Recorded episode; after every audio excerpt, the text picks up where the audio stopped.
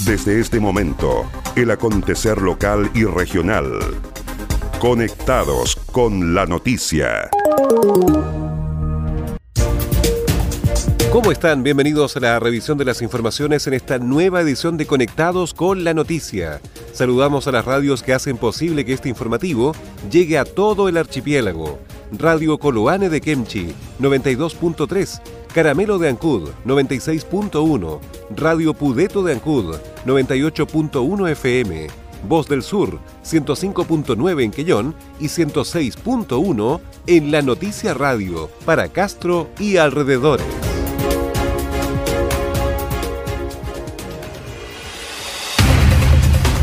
Las noticias también se leen en www.enlanoticia.cl.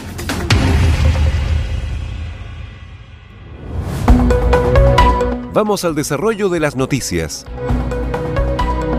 En prisión preventiva quedaron dos formalizados por homicidio ocurrido en Ancud.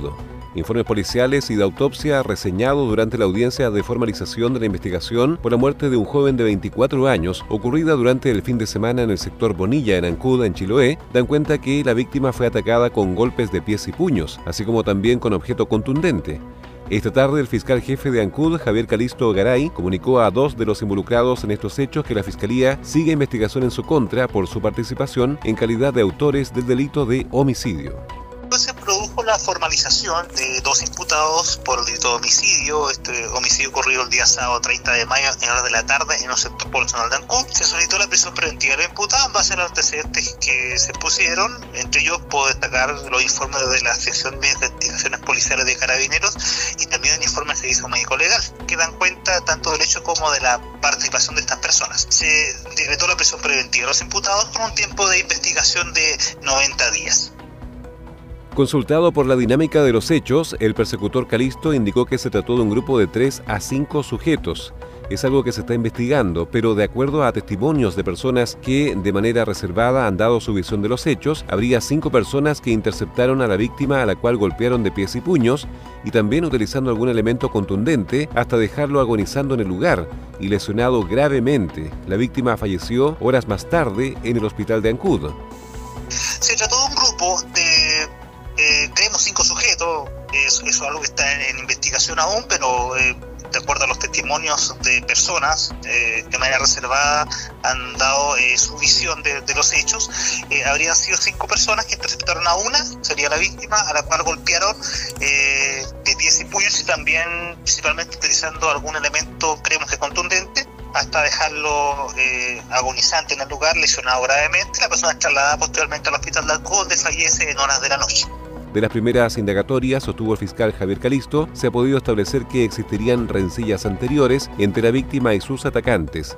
Al término de la audiencia se fijó un plazo de 90 días para el desarrollo de diligencias investigativas. Esta semana el patrullero médico dental cirujano Videla dependiente de la quinta zona naval, reanudó sus rondas médicas, suspendidas tras decretarse el estado de excepción constitucional ante la pandemia del COVID-19. En esta ocasión, la unidad naval recorre las seis islas que componen Desertores, el conjunto más oriental de las islas del archipiélago de Chiloé, que pertenecen a la provincia de Palena. Es en este contexto que simultáneamente la dotación llevó a cabo una acción cívica específicamente en la Escuela Rural de Isla Chuit y donde además brindó apoyo logístico para entrega de un total de 123 cajas de alimentos, elementos de protección y material didáctico. Su comandante, el capitán de fragata Diego González, precisó que las tareas sociales y de ayuda a la comunidad que realizan han adquirido con el tiempo cada vez más relevancia y comentó que dichas labores son parte del espíritu del buque. Obviamente está en nuestro ADN el servicio a la comunidad es parte de nuestro trabajo rutinario. En esta circunstancia de pandemia, ¿qué mejor que contribuir directamente con quienes más lo necesitan? En una primera instancia, como dotación, llevamos a cabo una acción cívica y que se centró en la Escuela Básica Rural Chuit, en donde efectuamos trabajos eléctricos y de gasfitería, lo que permitirá un óptimo funcionamiento del establecimiento educativo, indicó el comandante González. En tanto, junto con agradecer profundamente el apoyo de la Armada, la profesora a cargo de la escuela Dani Leviñanco detalló que cuentan con una matrícula de 11 alumnos. Es la única escuela del área que llega hasta octavo año básico y desde que comenzó la emergencia sanitaria. Obviamente, por resguardo estamos sin alumnos, estamos muy felices por los arreglos que llevó a cabo el personal del cirujano Videla, añadió. De igual modo, en su paso por Islas Desertores, el Videla llevó a cabo otra especial tarea, en la que tras la respectiva sanitización, entregamos en la isla Chulín 60 cajas que beneficiarán a 29 familias, compuestas por alimentos para Chile, elementos de protección personal, guantes, mascarillas y alcohol gel, y material didáctico para niños de 0 a 9 años de esta área. Este último apoyo a 123 familias, que fue coordinado por la Secretaría Ministerial de Desarrollo Social y Familia, el Gobierno Regional de los Lagos y la campaña Comprometidos por el Sur, precisó el comandante González. Finalmente se detalló que la entrega está dirigida también a 35 familias de la isla Talcán, 27 familias de isla Nayagüe Autení y 22 familias de isla Chuit. Agenda Acuícola es el portal de noticias que entrega la actualidad de la industria del salmón y los mitílidos. También las informaciones relacionadas con el medio ambiente y la economía de Chiloé y la región. Ingresa a www.agendaacuícola.cl. Además, síguenos en Twitter, arroba Agenda Acuícola. Comprometidos contigo, comprometidos con todos comprometidos con el sur.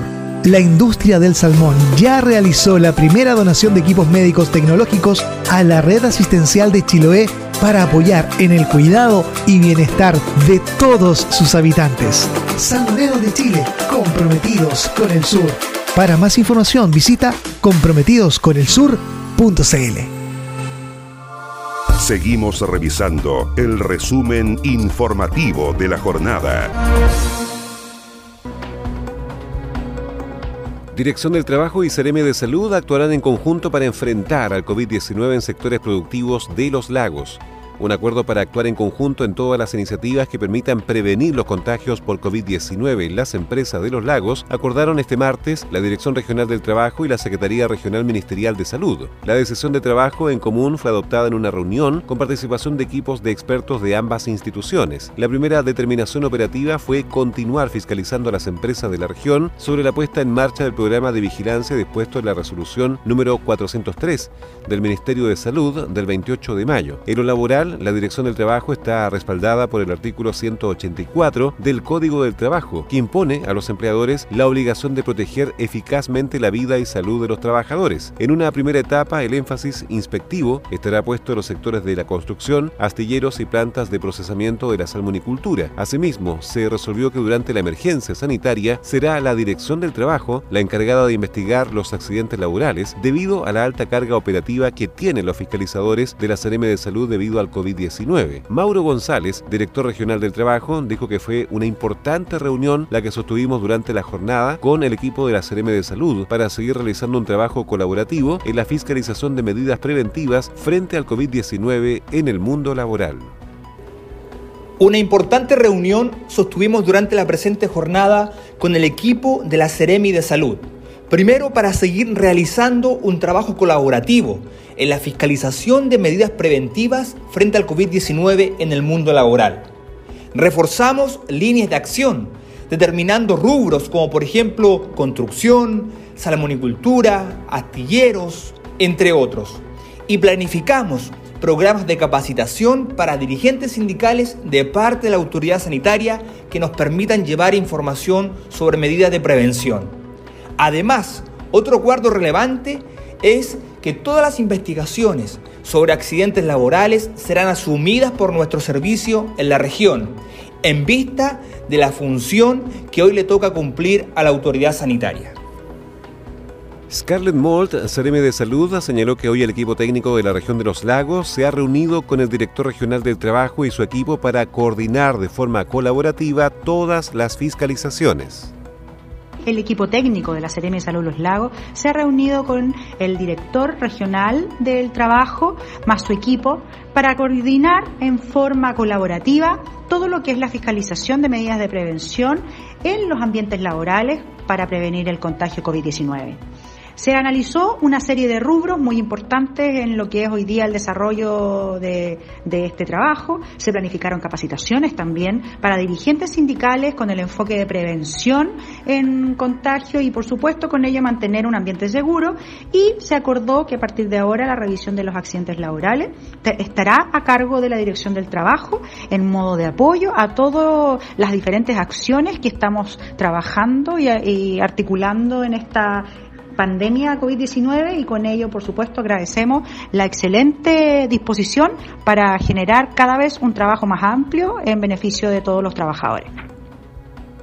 La capacitación sindical aludida por ambas autoridades fue acordada debido a que son los trabajadores y en especial los dirigentes el primer mecanismo de control y seguimiento de eventuales incumplimientos a las normas sanitarias definidas con motivo de la pandemia por COVID-19. La capacitación abarcará a dirigentes de las jurisdicciones de cada una de las oficinas de la Dirección del Trabajo en la región, Osorno, Puerto Varas, Puerto Montt, Ancud, Castro, Quellón y Palena.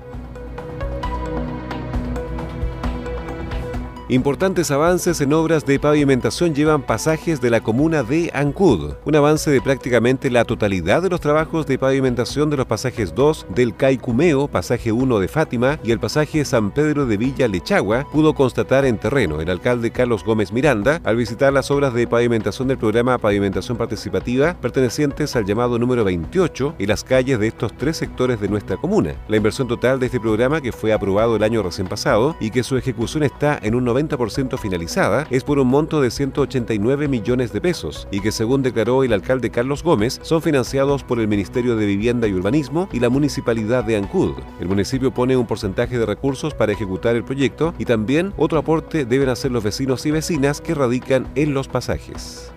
Tres pasajes que se están eh, construyendo, que se están pavimentando y que corresponden al llamado de pavimentos participativos número 28, que es financiamiento del año 2019, eh, pero con ejecución el año 2020.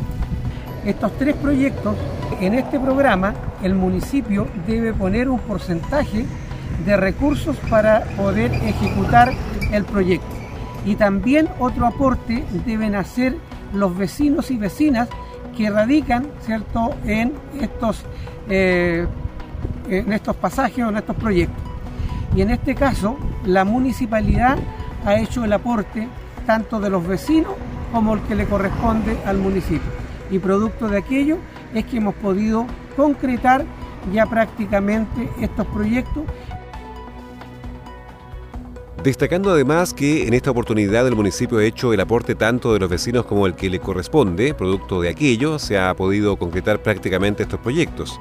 Y hoy se encuentran casi en un 90% de ejecución. Tienen plazo hasta fines de julio y creemos que van a estar, lo que nos tiene muy contentos, señaló la autoridad. El edil ancuditano adelantó además que se viene un proceso de licitación de seis calles más con una inversión cercana a los mil millones de pesos, que se empezará a concretar en septiembre u octubre de este año.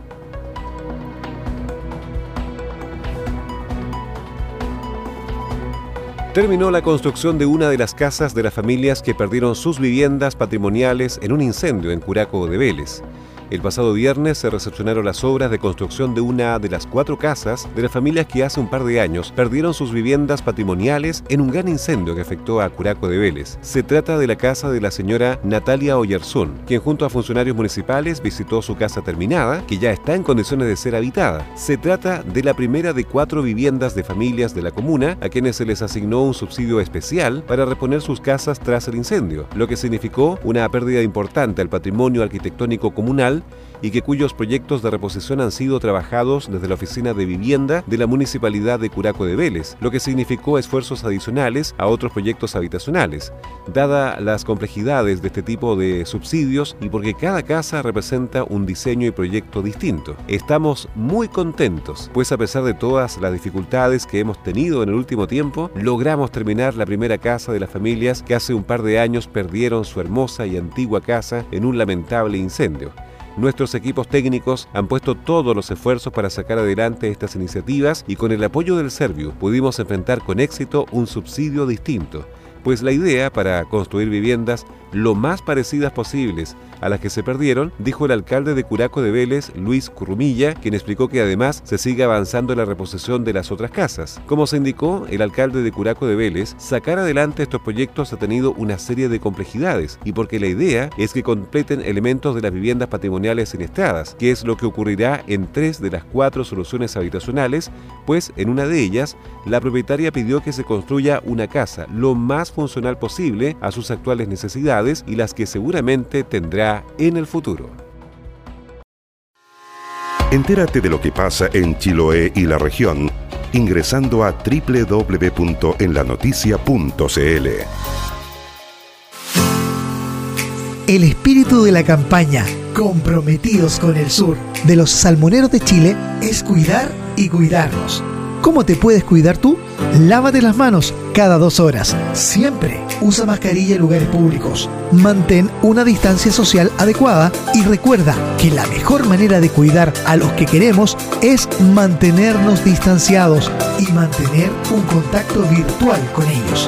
Nadie está exento de poder contagiarse. Por eso cuídate y ayúdanos a cuidarte. Salmoneros de Chile, comprometidos con el sur. Para más información, visita comprometidosconelsur.cl. ¿Quieres potenciar tu marca, empresa o negocio? Escríbenos a ventas en la Los mejores productos publicitarios y la cobertura que necesitas. Anúnciate con nosotros. Estás en sintonía del espacio informativo líder de la provincia. Y estas fueron las principales noticias de la jornada. Siga muy atento a nuestra programación y nos reencontramos en otra edición de Conectados con la Noticia.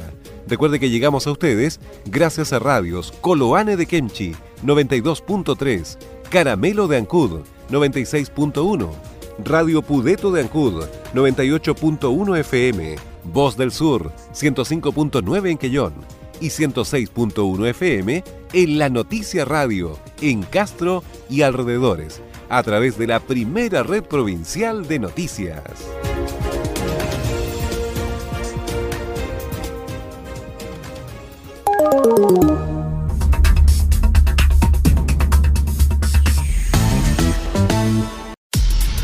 Más conectados y en todo momento. Más 56 9 62 63 92 03. Tu opinión nos importa.